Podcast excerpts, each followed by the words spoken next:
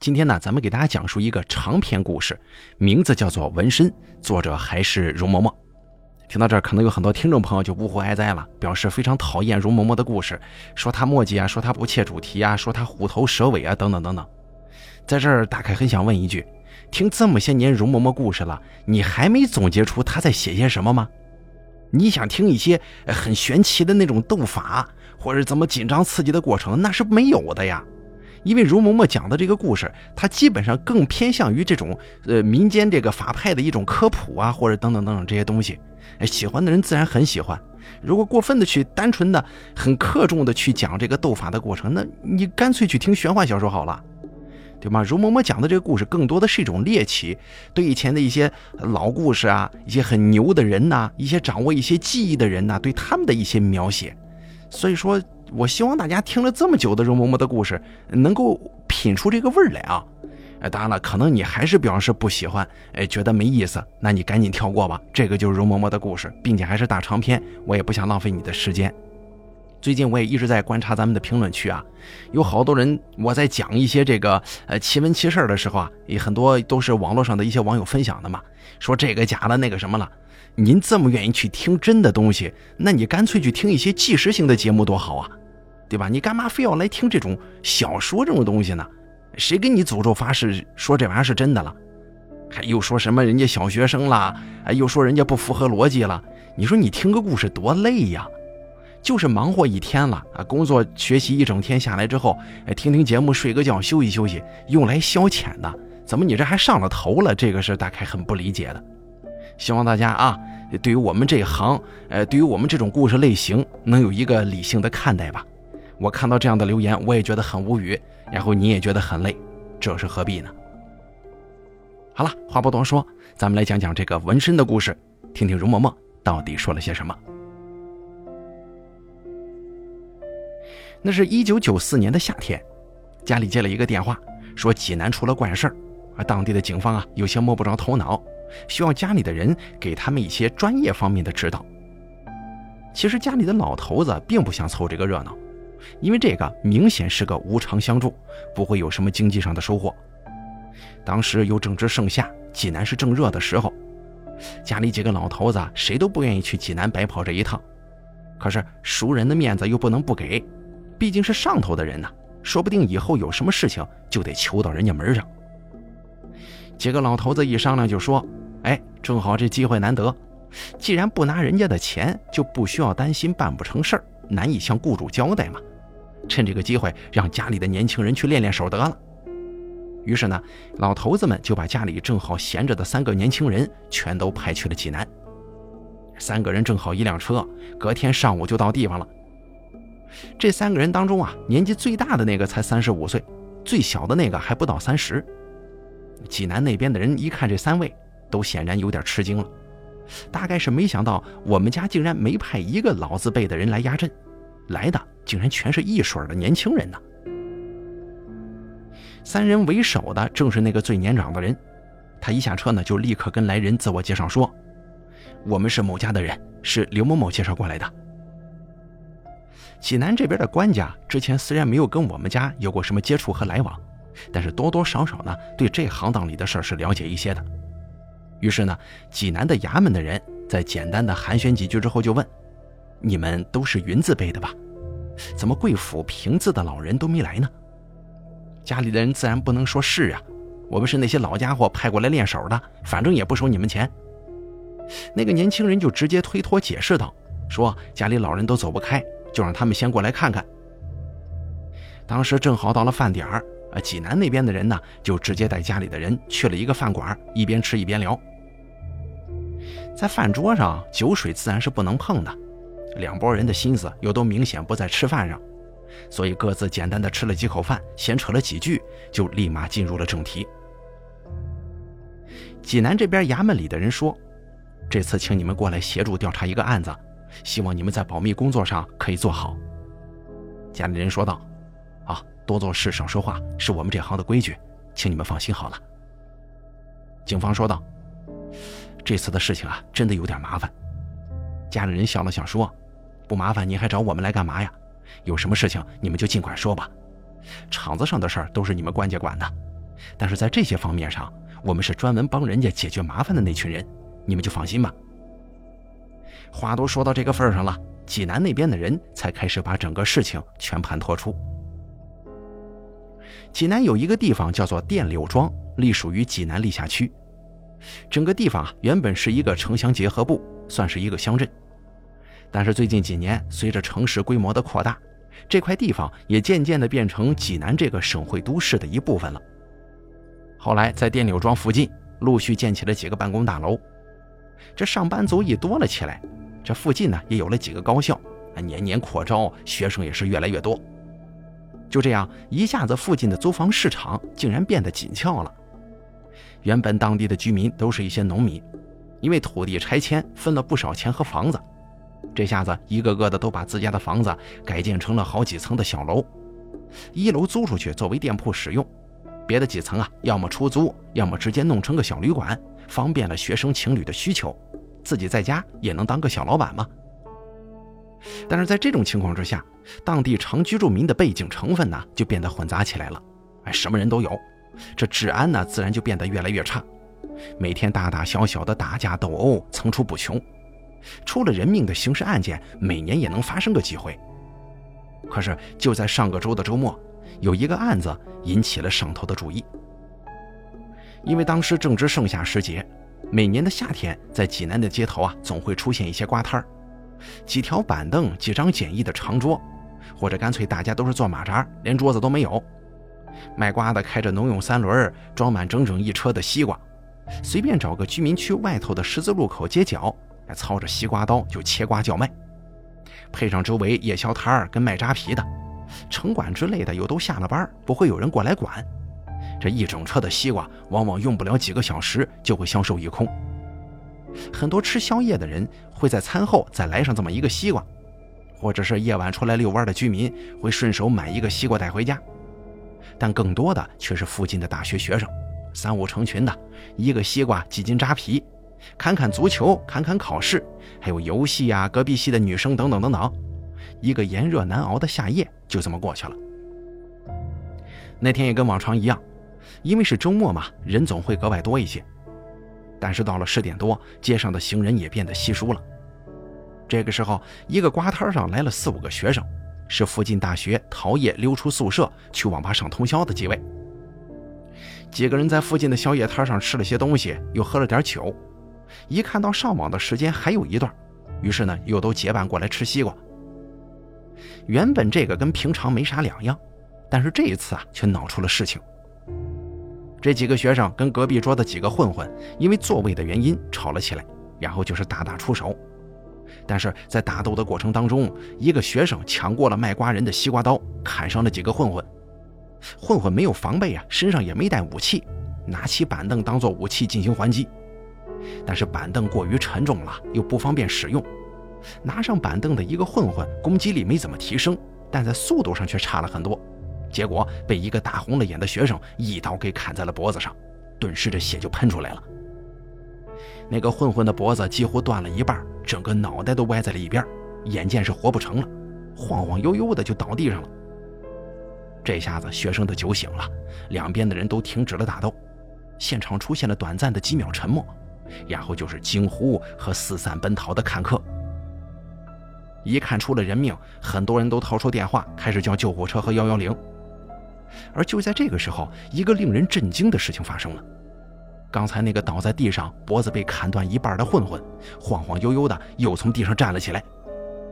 他的几个朋友一看，简直不敢相信自己的眼睛啊！这头都断了一半，血喷了一地，人却没死，竟然还能站起来。一个混混上前扶住他，就说：“快躺下，救护车要来了。”那个头断了一半的混混用很呆滞的眼神看了他一眼，而就这么一瞬间，在场的所有人都看了个清清楚楚。那个混混的眼睛一刹那间就变得血红了，眼眶也开始往外渗血。那个扶他的混混最近距离看见了这一幕，当场人就吓得动不了了，哆哆嗦嗦地说：“你，你这是怎么了？”不远处的几个人也看出有些不对了，人类那种跟野兽一般天生的对危机的预感，告知他们有危险正在降临。远处的几个人大声喊：“快过来，他有点不对呀！”这个时候，那个扶人的混混也清醒了过来，转身就想跑，可不料那个刚刚从地上爬起来的混混一把就薅住了他的后衣领，那动作快的几乎都没人看清，然后就往自己身后这么一扔，那个想要逃跑的混混就这样被扔到了四五米远的一堵院墙上。一声撞击的声响之后，那个混混从墙面上摔到地上，半天都动弹不得。所有的人都看傻了。一个一百几十斤的汉子就被人这么轻轻松松的抓着衣领抛到了半空，还扔出去四五米远。要知道，这可不是好莱坞电影，你就算请一个专业举重的运动员，也不可能仅仅用一只手抓住一个人的衣领就把他扔过头顶，还能抛出去几米远呢。这种手劲儿，估计只有传说中立刻举鼎的楚霸王项羽才能做得到吧。更何况，那还是一个刚刚喷了一地血。被人用刀砍断了一半脖子的重伤员呢。于是当时啊，在现场又爆发出了比刚才还要震惊的呼喊声，有不少人都在喊：“哎呀，撞鬼了！”就在这个时候，那个红着眼的混混把头一转，盯着刚才那个拿刀砍自己的学生。但是这个混混此时转头的动作格外诡异。正常人转头要看自己身后的事物，身体也是要随之转动的。但是那个混混的身子却分毫不动，只有整个脑袋转了大半圈，盯着自己右后方的那个学生看。因为刚才那一刀的伤口不浅呐，如此剧烈的动作使整个伤口里面的肌肉组织都被挤了出来。原本夜晚的路灯光线不是很好，如此一看那更吓人了。那个学生一看呢，吓得都尿了，扔下刀转身就想跑。两个人之间大概有个六米左右的距离。而就在这个学生身子刚刚移动的瞬间，那个混混也动了。具体来说，是那个混混身体的一部分在动，除了头部之外的身体。所以啊，在这请大家闭上眼睛，想象一下那个画面，因为用文字来描述总是显得太苍白无力了。一个重伤的人，头部几乎转到了自己的背后，但身子却丝毫不动。但就是在短短的一瞬间，他的身体动了起来。但是他转过身后的头部却像是已经被固定住了一样，整个身体以颈部为轴，一百八十度大旋转，那个场面想一下都哆嗦人呢。但是更吓人的事还在后头呢，整个混混的身体和头部刚刚转动到正常的位置，他的腿就迈了出去，开始奔跑，啊，不是追击，追击刚才那个用刀砍伤他的学生。那个时候，那位学生已经跑到十几米开外了，可是这个混混的速度却快得不像常人，几个跨步就追了上去。在场的所有人都没想到人类还能跑出这么快的速度，而那大学生呢，他根本就不知道自己身后发生了什么，等他听见四周人的惊呼，下意识的就回过头去看了一眼，却迎面看见就在自己身后的那个红眼混混。不知道这个混混为什么会跑得如此之快的他，吓得大叫一声。这话音还没落呢，那个混混就一把抓住了他的衣领。而接下来的动作呢，就是刚才那个翻板，一只手一扔，就给他抛到了几米远的地方。学生落地撞到了路边的护栏，发出痛苦的惨叫。还没叫几声，那个混混就一个箭步扑了过来，一把就将还在地上打滚的那个学生按在了地上，然后低下头，张开大口。就把这个学生的喉咙给咬断了，并且还撕开了。这一切事情都发生的太快了。当四周的人反应过来之后，大叫吃人了。这个混混已经再次从地上站了起来，而地上的那个学生早已是躺在血泊之中，浑身抽搐无力了。他脖子上的窟窿啊，都有碗口这么大了，眼见活不成啊。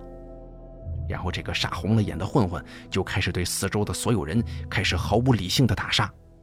一连四五个人都被他给打成了重伤。就在这个时候，夜市上一个挑着扁担卖龙眼的老农抽出了自己担子上的长扁担，一下子就扫在了那个混混的腿上。这下子力道很大呀，几乎打断了那个混混的小腿骨。红眼混混顺势倒地，想要再起身，却因为这个腿断了，支撑不住身体，挣扎了几下没能爬起来。马上四周又有几个壮汉挺身而出。一人一只手一只脚的把他给死死的按在了地上，可是那个红眼混混的力量实在是太大了，足足上来七八个人才把他给制服。丝毫动弹不得的红眼混混，只能瞪着赤红的眼睛盯着四周的人看，时不时的从他脖子上那个砍断的气管当中发出扑哧扑哧的气息声。没过几分钟，巡警跟幺幺零都闻声赶来，救护车也来了好几辆。当然了，那个学生自然是死得透透的了。那个扶人的混混跟七八个围观的群众都有受伤，好几个人肋骨都断了，伤势不轻。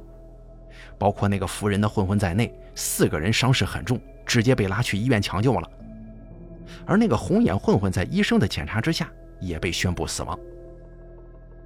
医生听了围观人的描述之后，丝毫不相信，这场大混乱是被这样一个受了重伤的人造成的。因为用医生的话来说，这个人别说伤人了，他能站起来都是奇迹，更别说他应该在那一刀下去的时候就死亡了。这气管动脉都断了，胫骨都快折了，如此重伤的人怎么可能还会存活呢？警察的故事到这儿就说完了，家里的三个年轻人都听得呆住了。很明显，这个红眼混混的事儿是不正常的。这个混混应该就在那一刀之后毙了命，随后起身伤人的只不过是有什么东西借用了这个混混的躯体而已。这样的事情啊，也听老人家说过几次。但像如此凶残的，却真是第一次见。家里的三个年轻人低头正在议论，济南方面衙门的人忽然说：“对了，现场还有视频呢，你们要不要看一下呀？”家里人大吃一惊，就问道：“怎么还有人录下来全过程了？”警察说：“不是，事情发生的太快，哪有人来得及回家拿摄影机呀？九四年那个时候手机都没普及，要是现在啊，一定不会有这种忧虑了。”但是附近那儿有一个银行，银行的一个监控正好对着案发方向，拍到了一部分案发经过。听到警察如此一说，家里人立刻表示：“呃，用餐已经完毕了，前去公安局查看一下那段视频，这是最为要紧的。”到了公安局，警方的人带着他们进了一间会议室，会议室里有一个电视机和录像机，警方拿了一盘录影带插进机器里，然后打开了电视。不一会儿，电视屏幕上就出现了一些模糊的画面。一开始出现的却是一个戴着草帽、叫卖龙眼的老农。不过这录像带只有影像，是没声音的。而此时的会议室里，每个人都在聚精会神地盯着电视屏幕，没有一个人发出一丁点声音。整个房间的气氛相当诡异，安静的有些吓人。这个时候，警方打破了沉静，一个警察指着这个老农就说。这就是后来一扁担打倒那个混混的人。家里人看了看录像，若有所思的点了点头。警方随后按动了快进，屏幕上的画面立刻飞快地转动了起来。几秒钟之后，警察又恢复了正常的画面。这期间呢，屏幕上无非就是来来往往的行人、老农招呼生意之类的事儿，而并没啥特别的地方。警察忽然说：“哎，注意看了。”家里人闻声之后，聚集了十二万分的精神，盯住屏幕。只见那个老农跟四周的几个人都朝着一个方向望去，想必那个位置正是案发方向。两拨人开始了打斗。不一会儿，几个人往后退了几步，甚至有几个人快走出了画面了。应该是那个学生一刀砍倒混混了。随后，老农就开始收拾自己的摊位，四周的人呢开始四散奔逃。一定是那个混混站起身子，引发混乱了。正看着呢，警察指着屏幕说：“看这儿。”循声看去，一个身着白衣的男子闪过屏幕。警察说：“这是那个学生。”随后，只见屏幕一晃，一道黑影闪过。家里人惊呼道：“我的天哪，真够快的！他是那个混混吗？”“对，就是那个混混。”随后的视频内容啊，就没啥重要信息了。只是那个卖龙眼的老农后来起身提起扁担，也消失在了画面之中。之后，就彻底没有任何有价值的信息了。家里人反复看了几遍那个视频，对这个一闪而过的黑影充满了疑惑。这普通人怎么可能跑这么快呀？国家一级运动员都达不到这种水准吗？警方放完了视频，就问：“现在带你们去看看那个人的尸体吗？在法医那边呢。”哎呦，天气太热了，放不了多久的。我们家最年长的那个年轻人说：“哦，不急不急，我们还有一件事情得做，我们想找个目击者问几个问题。”警方说：“可以，我们替你们联系一下。你们要找哪些人问呢？卖西瓜的还是目击的那些居民？我们可以下午让他们过来。家里人赶忙说：“不用，就问问这个视频里的卖龙眼的老头就行，也不用麻烦他过来了，我们自己找他就可以。”警察一听觉得很奇怪呀，但是也不方便多问，打了几个电话就已经查明，这个老农一般在白天这个时候都在山师红楼那边摆摊冬天卖烤红薯，夏天就是冰棍啊、水果什么的。于是警察找了一辆便车，拉着几个人就一起去了红楼广场。家里人让警察把车老远就停了下来，三个人出了车子就朝那个老头走了过去，也没让警察跟着。那个警察呢也乐得清闲，躲在车里吹空调。走近了之后，几个人才算是彻底看清楚了这个老头子的相貌，没啥特别之处啊，黑黑瘦瘦的，操着济南本地方言。三个人一人买了一支雪糕，撕开包装之后，就开始跟这个老头子攀谈起来。几句闲聊之后，家里人就直奔主题，说道：“呃，不知前辈应该怎么称呼啊？”老农愣了一下，就说：“小伙子，你咋叫我前辈呢？”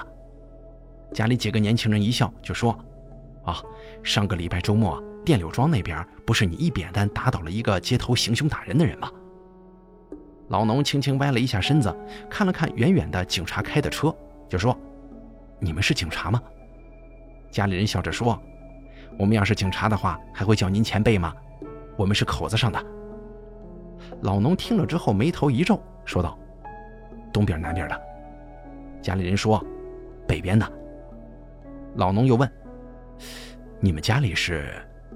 家里人说：“门口三棵大白杨。”老农这个时候才明白，自言自语地说：“哦，原来你们是某家人呐！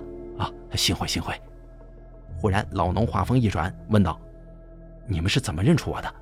我可从来没在道上混过呀。”家里人说：“我们是认出了你的棍子。”原来啊，这个老农是八卦门的。大家肯定都看过周星驰的那部叫做《功夫》的电影吧？你们记不记得里面有一个大杂院的避世高手？用的是一套唤作五郎八卦棍的棍法。相传在北宋年间，杨家远征辽国，兵败金沙滩，杨家男丁死伤殆尽呐。杨五郎杨延德杀出重围之后，身受重伤，被清凉寺的僧侣所救。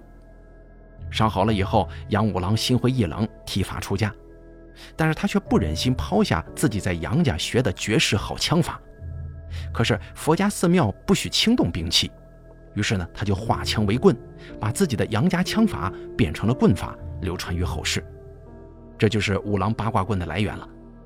后来也有人简称这套棍法为八卦棍。代代相传，此棍法的门派就被称作为八卦门。这八卦门的兵器啊，无非就是棍，竹木铁铜皆可为兵，但是最上乘者却是用竹木所制，特别是竹制的长棍。从培育开始到阴干刷油、火烤要劲，没个三五年时间是做不出来一条上等的八卦棍的。特别是一切完成之后，这个竹棍需要打通每一处竹节的隔断，往里面注满水银。如此一来呀，外表上看起来就是一条普通的长竹棍，但如果普通人拿到了，只怕是举都举不起来。四川重庆附近呢，曾经有一伙子挑夫，当地人称呼为“棒棒”。里面呢就有不少八卦门的人，每日都是竹棍不离手啊，出分苦力讨口饭吃。如果遇见不平了，就暗地里出手相助。但是八卦门的人呢，在山东却是很少见的，所以这位老农一看有人凭着自己的那个竹棍就认出了自己的身份，也很是惊讶。他对家里人说：“你们找我是想问那天晚上的事吗？”家里人点了点头说：“还请前辈不吝赐教。”八卦门的老农就说：“嗨，啥赐教不赐教的，我也就是路见不平。原本这样街头打架的事儿，我是不会掺和的。但是后来那个黑衣服的后生乱打乱杀老百姓，我就不能不管了。那后生动作很快，力气又大，但我这棍子一扫，就算你是个铁腿，也得给你砸出个坑来。你再张狂，身子还不是肉做的？”家里人笑着附和道：“啊，前辈自然是好身手。”要不是您仗义出手，不知道那个疯子又要多弄出几条人命来。老农摇了摇头说：“你们真别说啊，那天的事儿特别邪门。我也在这道上几十年了，见到的事情也多，可是像那天的怪事儿，还真是头一回见。紧接着，老农又用自己当天晚上的试点，把整个故事又讲了一遍，那基本上跟警察说的没有太大出入，重合度很高。但是老农在说完整个故事之后，又补充道：“那个学生娃娃杀人偿命也没什么好说的，但是那个被砍的后生实在是太奇怪了。这样的伤势应该是当场就死的，他怎么可能又站起来呢？还变得那么凶？要是一开始打起来他就那样动作快、力气大的，那个白面学生娃又怎么会用刀砍得到他呀？依我来看，一定是他死了之后被什么东西上身了。”老农说到这边，忽然意识到了什么，赶忙笑着说：“啊，哎呀，你看我这年纪大了，真是话多呀，在你们家人面前说这些，哎，你们可是这行当的行家，你们自然有自己的主意，用不着我多说嘛。”家里人也是赶忙跟着客气了几句，两边人又扯了几句闲篇，家里人就告辞了。上了车之后，家里人被送到附近的酒店休息，决定第二天再去停尸房看一下那具尸体去。当天夜里，几个人一商量，都觉得这个事儿不正常啊。就算自己没能亲眼所见，可是听了警察和道上的两边人的描述，是个人都能感觉出来，这事儿绝对不正常。谁家脑袋都快掉下来了，还能百米冲刺，还能玩过肩摔呀？但如果这个人当时已经被一刀毙命了，那又是什么东西占据了他的躯体呢？是什么条件才激发了这种情况呢？而这个人又是出于什么原因对深州所有的人实施无条件、不甄别的打杀呢？可是根据现场的情况来看，他对那个砍伤他的学生敌意明显要大于其他人。那是不是表示这个人如果真的是死后尸变，却仍残留着生前的一些意识呢？家里的几个人越发讨论下去，觉得问题越多，索性啊不再想这个事儿了。连夜赶路也着实辛苦，所以各回各屋，倒头就睡，一夜再无他话。第二天，几个人用过早餐之后，警方就来人了，带他们去法医那边查看尸体。刚去了法医那边，一进屋子就闻到了一股子刺鼻的消毒水气味。法医端出来一个文件夹，把简单的情况说了一下，然后就把几个人带到了一个停尸台前面。刚才那个法医说的话总结起来就三句。这个人是被当场砍死的，尸体很正常。我也不知道为什么这个人还能再站起来杀人。法医把罩在尸体上的白布一掀，家里的几个人凑上去看了看，果然跟正常尸体没什么两样。只是这个人呢，估计是道上混的，受到了《古惑仔》那些港台片的影响，弄了很多纹身在身上。家里人随便看了几眼，又把那个人的尸身翻过来看了看，果不其然，背后也纹着一条盘龙呢。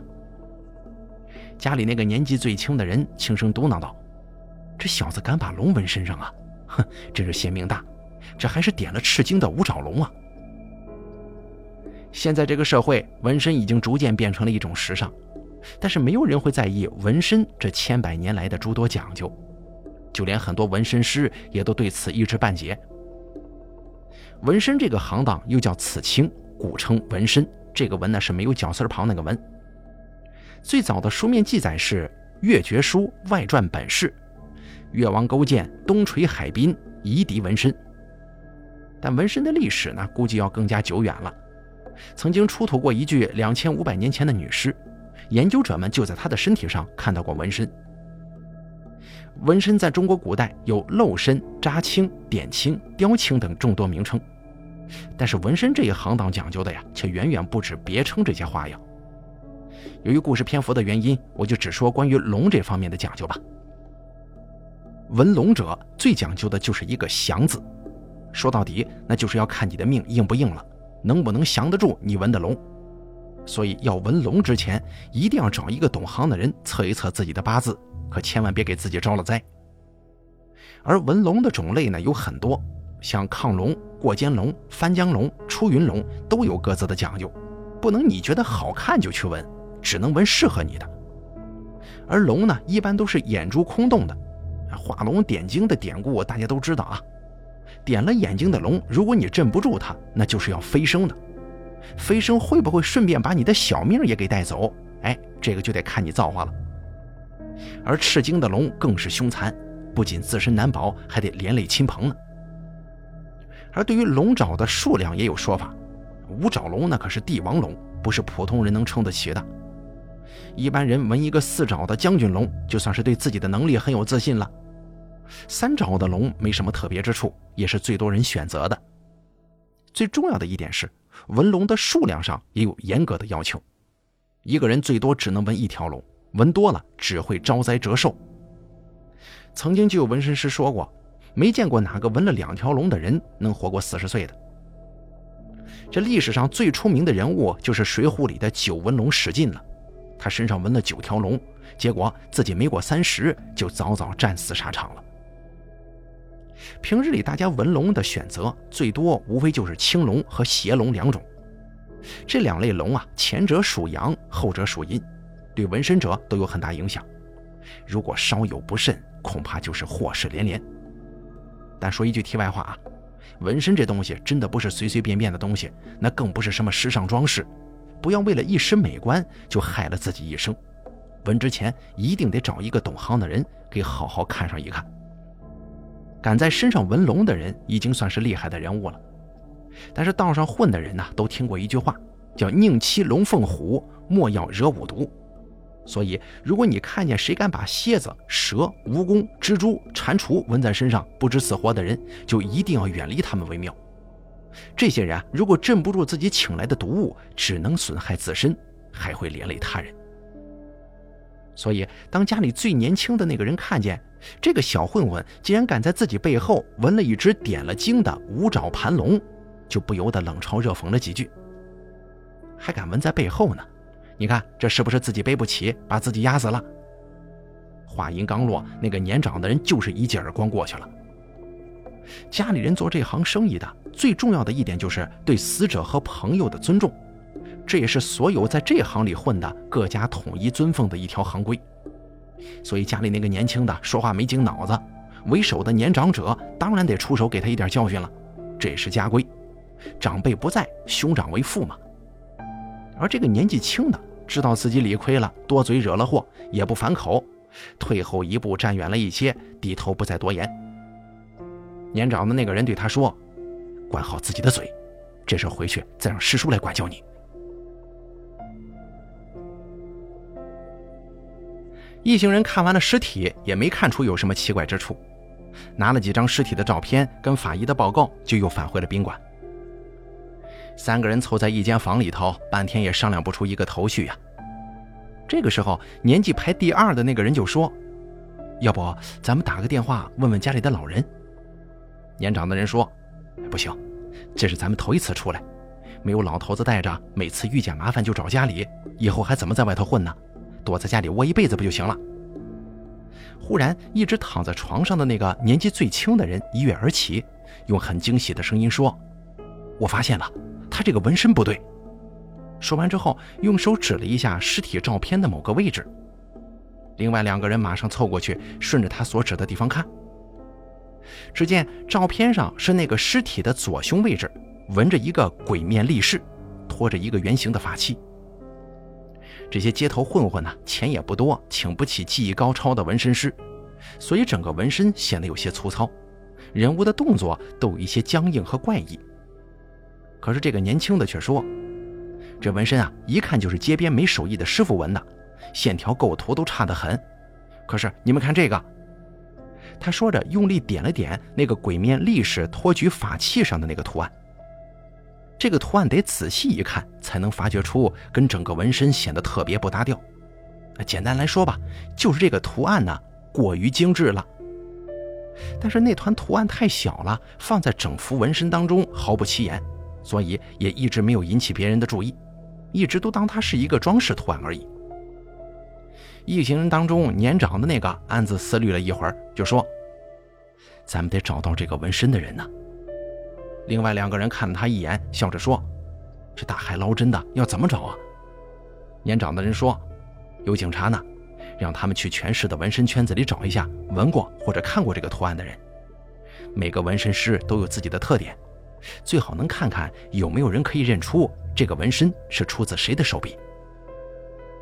当天晚上，警察就带着消息来了，说是找到一个曾经看过这种图案的纹身师，不过那个人年纪太大了，常年住院来不了，要去医院病房亲自找他才行。于是家里的人呢就去了一趟医院。可是，一进病房就看见躺在床上一具如同干尸一般枯瘦的老人，奄奄一息。事前呢，他们经过了解，这位老人是山东鲁西南一带出了名的纹身第一人，师承家传，四五岁就已经跟着自己的爹走南闯北闯荡江湖了，不到二十岁就已经自己独自出门自创名号，也曾经名赫一时。但是后来解放了。因为那个年月，纹身的自然都是一些社会上的闲杂人等，像什么黑社会呀、社团的各色人种，他接触最多的也正是这一批人。所以新政府开始清剿旧恶势力的时候，理所应当的有他一份。在牢里坐了几年之后，他就被放了出来。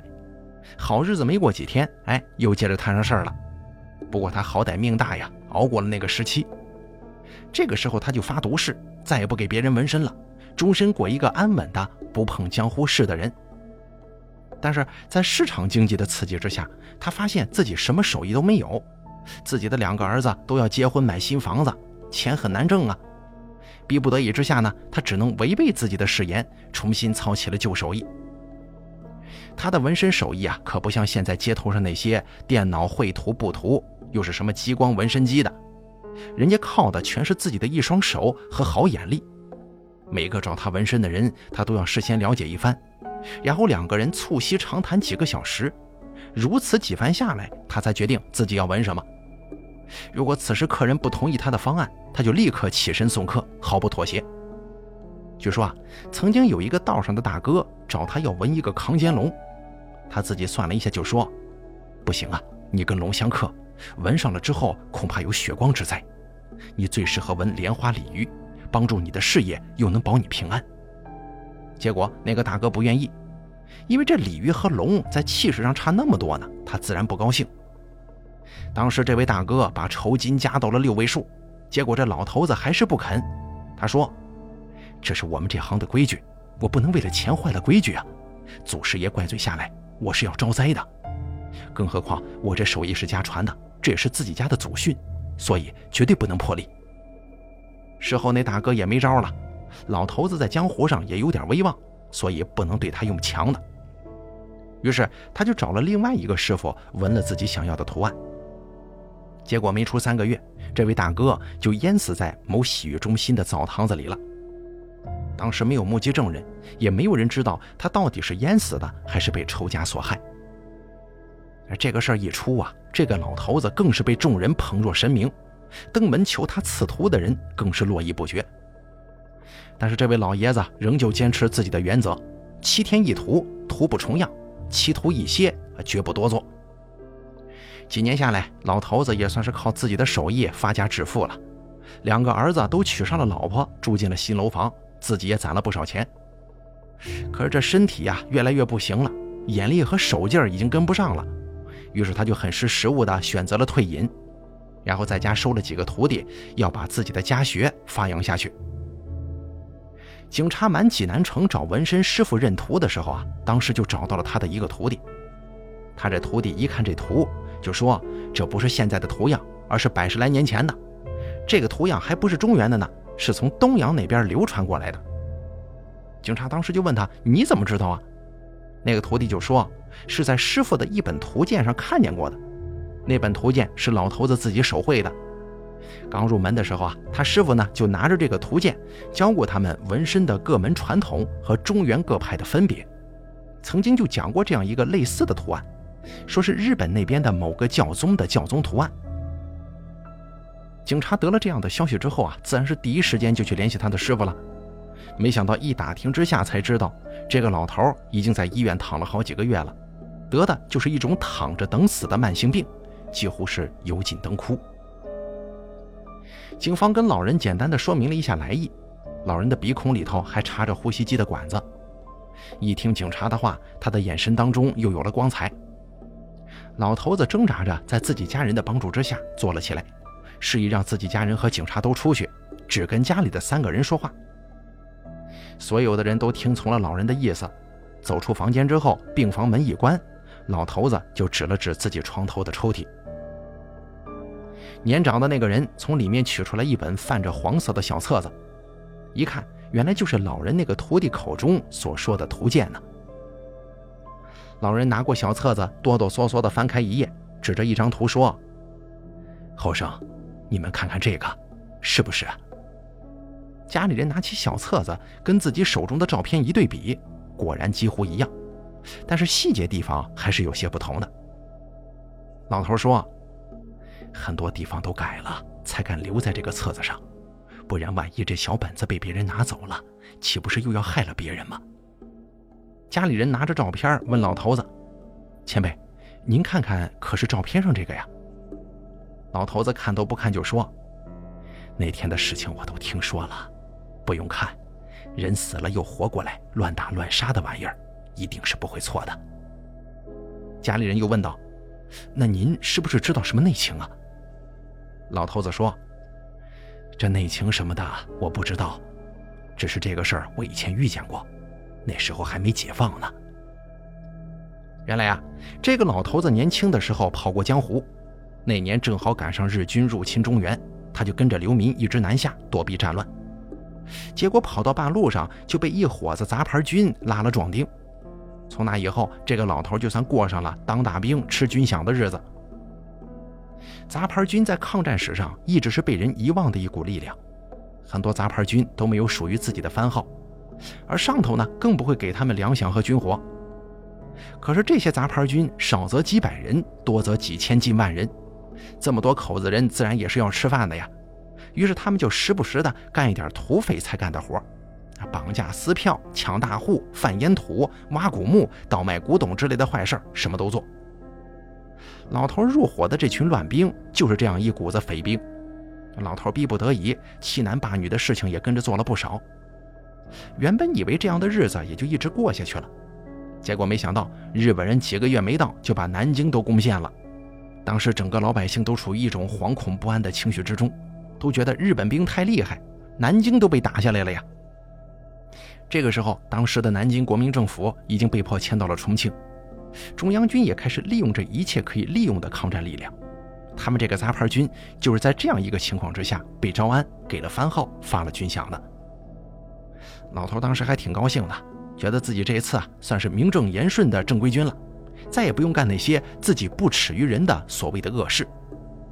但是很快他们就发现自己高兴的实在是太早了，他们这伙刚被编上序列没几天的新军，那马上就被安排上了前线，而且是面对面的跟日军较量。这帮子匪兵原先没把日本人放在眼中，心想你就算再厉害，那还不是肉做的呀。能比那些村民老百姓厉害多少呢？结果跟日本兵交了几次手，折了一大半的人，立马军心涣散，开始出现逃兵。那些逃兵被抓回来好几个，都被枪毙了，杀一儆百嘛。随后而来的就是整编他们这些残兵败将，以便作为补充兵员，分配到了别的一些连队里。在那之后的几个月中，日军势如破竹，一步步向着重庆政府逼近。时间很快就到了一九三九年，日军的进攻先锋部队已经逼近了湖南长沙。长眼睛的人都看出来了，这是大战一触即发呀！长沙自古以来就是兵家必争之地。当时日军由于没料到中国军队能够支撑得如此之久，原先宣扬的三个月灭中国的豪言壮志，不得不拖到了三年有余，还漫漫无期，看不到胜利的曙光呢。而这个时候，又因为日军侵占广州、武汉，战线过长，兵力不足，人力物力消耗巨大，财政经济陷入困境。另一方面呢，日本国内反战厌战情绪开始滋长，统治阶级内部因为速战速决战略的破产和对外政策的分歧而争吵不休。于是日本不得不调整了对华战争的策略，由消灭中国军队有生力量、扩大占领地盘为主。变成了诱降中国军队，守护以占领地域为主，军事打击为辅。在这种情况之下呢，日军第十一军作为打击中国军队的抗战意志，消灭中国第九战区部队，其中第六、第三十三、第一零一、第一零六师团以及三个旅团约十万兵力，在司令官冈村宁次的指挥之下，采取奔袭攻击的方针，发动了湘赣会战，进攻长沙。而国民政府方面呢，为了打破日军的战略企图，中国第九战区代司令长官薛岳指挥十六个军、三十多个师、约四十万人的兵力，采取逐次抵抗诱敌深入的作战方针，在长沙附近消灭进攻的日军。于是啊，抗战历史上最惨烈、意义也最为重大非凡的长沙会战爆发了。长沙会战一共进行了四次大的战役，前两次双方打平，第三次国军惨胜。第四次呢，由于日军集结了大量的优势兵力，国军被迫撤离战区，宣告了长沙保卫战的失败。随后，双方军队又在常德、衡阳等地连续爆发数次激战，这个是后话，咱们暂且不说了。但是有一点不得不说，几次长沙会战直接性的重创日军，日本军队战死五万有余，这是自日军侵华战争以来从来没有过的呀。而薛岳更是凭借此役名声鹊起。就连日军内部也给他起了一个“长沙之虎”的威名，而老头子被编入的新部队正好就赶上了这场大战。投入战场的时候正值长沙第三次会战，他所在的第十师职责就是防守长沙南郊，师长是方先觉。战斗刚开始的头两天，双方各有伤亡，但是到了第三天的时候，老头明显就觉得日军进攻节奏进行了调整，越发的紧凑起来了。一打听才知道，原来日军刚刚换防上了新部队，是日本的第三师团，一向以善于恶战斗狠著称。原本由于前两次会战的经验，国军已经不与日本人进行面对面的交锋了，而是换以防御战为主。也是因此，国民党军队和数以十万计的民夫围绕着长沙城构筑了数道坚固的工事，每一个山头都有明暗火力点与碉堡无数。所以啊，在战斗的一开始，日军在这上面吃了不少的亏。但第三师团刚一换防，与第十师交了几次手，就变得聪明了许多。立刻，日军的火炮部队覆盖炮击了第十师的几块主防御阵地，把国军的火力点和暗堡什么的几乎掀了个底朝天。随后啊，日军就开始了集团性冲锋。此时，第十师一直隐藏着没有暴露出来的暗堡开始发威了。毫无防备的日军又被打了一个措手不及，而这些暗堡呢，都设立在一些火炮射程和角度都很难攻击到的地方，又是处于半地下的位置，日军的炮火对这些暗堡来说可以说是毫无用处。战斗僵持了不到一天，第三师团就趁着夜色派出了敢死队，一些赤裸上身的日本士兵抱着一大包的炸药，混在冲锋的队伍里，前赴后继地朝着那些暗火力点和暗堡冲去。前面的被击中倒下了，后面的人会立刻捡起炸药包，继续朝着那些火力点狂奔，直到炸掉这些地堡为止。就这样，很快很多阵地就被日军给夺了去。这个时候的中国军队也被激发了血性，都心想：难道就你们小日本有不怕死的，我们中国人就没敢死队吗？于是乎，几乎不用动员，一些国军士兵就趁着日军刚刚占领阵地，立足未稳。用同样的方法，抱着成捆的炸药冲进日军的阵地，到了人多的地方就引爆，与敌军同归于尽。一时之间呢，整个战场上到处都是硝烟和爆炸的声音，双方的阵地上除了鲜血之外，都是一些残肢断臂，根本就分不出彼此了。整个场景如同是修罗地狱一般，一些刚上战场的新兵吐的胆汁都出来了。在战役的第八天。老头所在的团已经剩了不到一半的人，他们防守的那个高地，双方来回易守了五六次，老头自己都觉得握枪的双手开始不停的颤抖啊。对面的日军也已经是精疲力竭，冲锋的劲头已经不是前两天可以相比的了。此时，由于兄弟部队的围堵，日军的给养部队遭受到了极大的损失，日军的弹药明显已经供应不上了，而咱们这边呢，也是一样。弹药已经几乎可以看见箱底儿了，于是很自然的，两边就展开了历史上最为惨烈的白刃战。白刃战的双方伤亡基本维持在一比一，但由于日本军国主义思想认为，精神力量在现代战争中可以用肉体来弥补战术和武器上的不足，所以啊，日本对自己国家的幼童从小就进行拼刺训练，就连女生也不例外。正是因此，日本士兵在刺刀拼杀上要强于中国军队不少。战争初期，一名日军可以对抗两到三名中国士兵的刺刀拼杀。而日军所创建的三角拼刺战斗队形，在小规模的混战中，七八名中国士兵都不是对手。咱们这边啊，除了针对日军拼刺专门建立的大刀队的西北军之外，基本上只要遇见跟日本人拼刺刀的战斗，都会一败涂地。但是随着战争的推进，很多战斗经验的丰富、拼杀技巧娴熟的日本老兵都死在了先前的战斗当中。而中国方面也针对日军的刺刀有了针对性的训练和防范，此消彼长，无形之中啊，在白刃战这方面，两方已经半斤八两了，没有之前那种很明显的差距了。所以日军也轻易不会跟中国军队展开白刃战，明知道伤亡比例是一比一，杀敌一千自损九百，这样不划算的买卖，日本人再讲武士道，再不怕死，也是不会乐意去做的。但是，这种在双方弹药几乎耗尽的局面上，白刃战立刻就成了无可替代的第一选择。无声的战斗就这样打响了。尽管双方的弹夹里都还有仅存不多的弹药，但是没有人会去使用它。几乎两边不约而同地遵守着白刃战中不开枪的不成文规矩，也同样是捍卫作为军人的尊严。几次白刃拉锯战之后，双方各自丢下几百具尸体。阵地又重新回到了中国军队手中，而老头子呢，因为从小跟着家里人混江湖，各家各门的武术套路都很是精通，在刺刀拼杀的战斗当中优势明显，压根没几个日本兵可以在他手底下走上几个回合的。但是几次战斗下来，老头的力气却几乎耗尽，不知道日本兵同样是吃不饱睡不好的状态，怎么还能坚持到如此地步呢？但是这个局面到了当天夜里就彻底转变了。入夜之后，整个战场血腥味十足。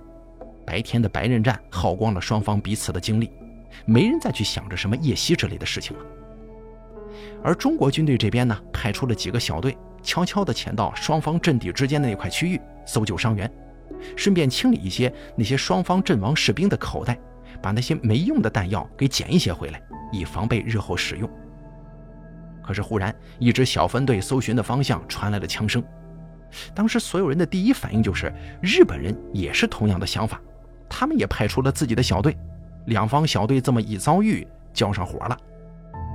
这样的事情在战场上也是经常发生的，并不奇怪。但很快，老头就知道自己想错了，自己防线前面的那些战壕跟暗堡几乎一瞬间爆发了。白天节省下来的弹药，此时此刻几乎没有人再珍惜了，毫不吝啬地泼水而出。老头还在想啊，是不是日本人派了大队人马进攻了呀？但是当他看见那些赤裸上身的日本人冲到眼前的时候，他就知道自己想错了。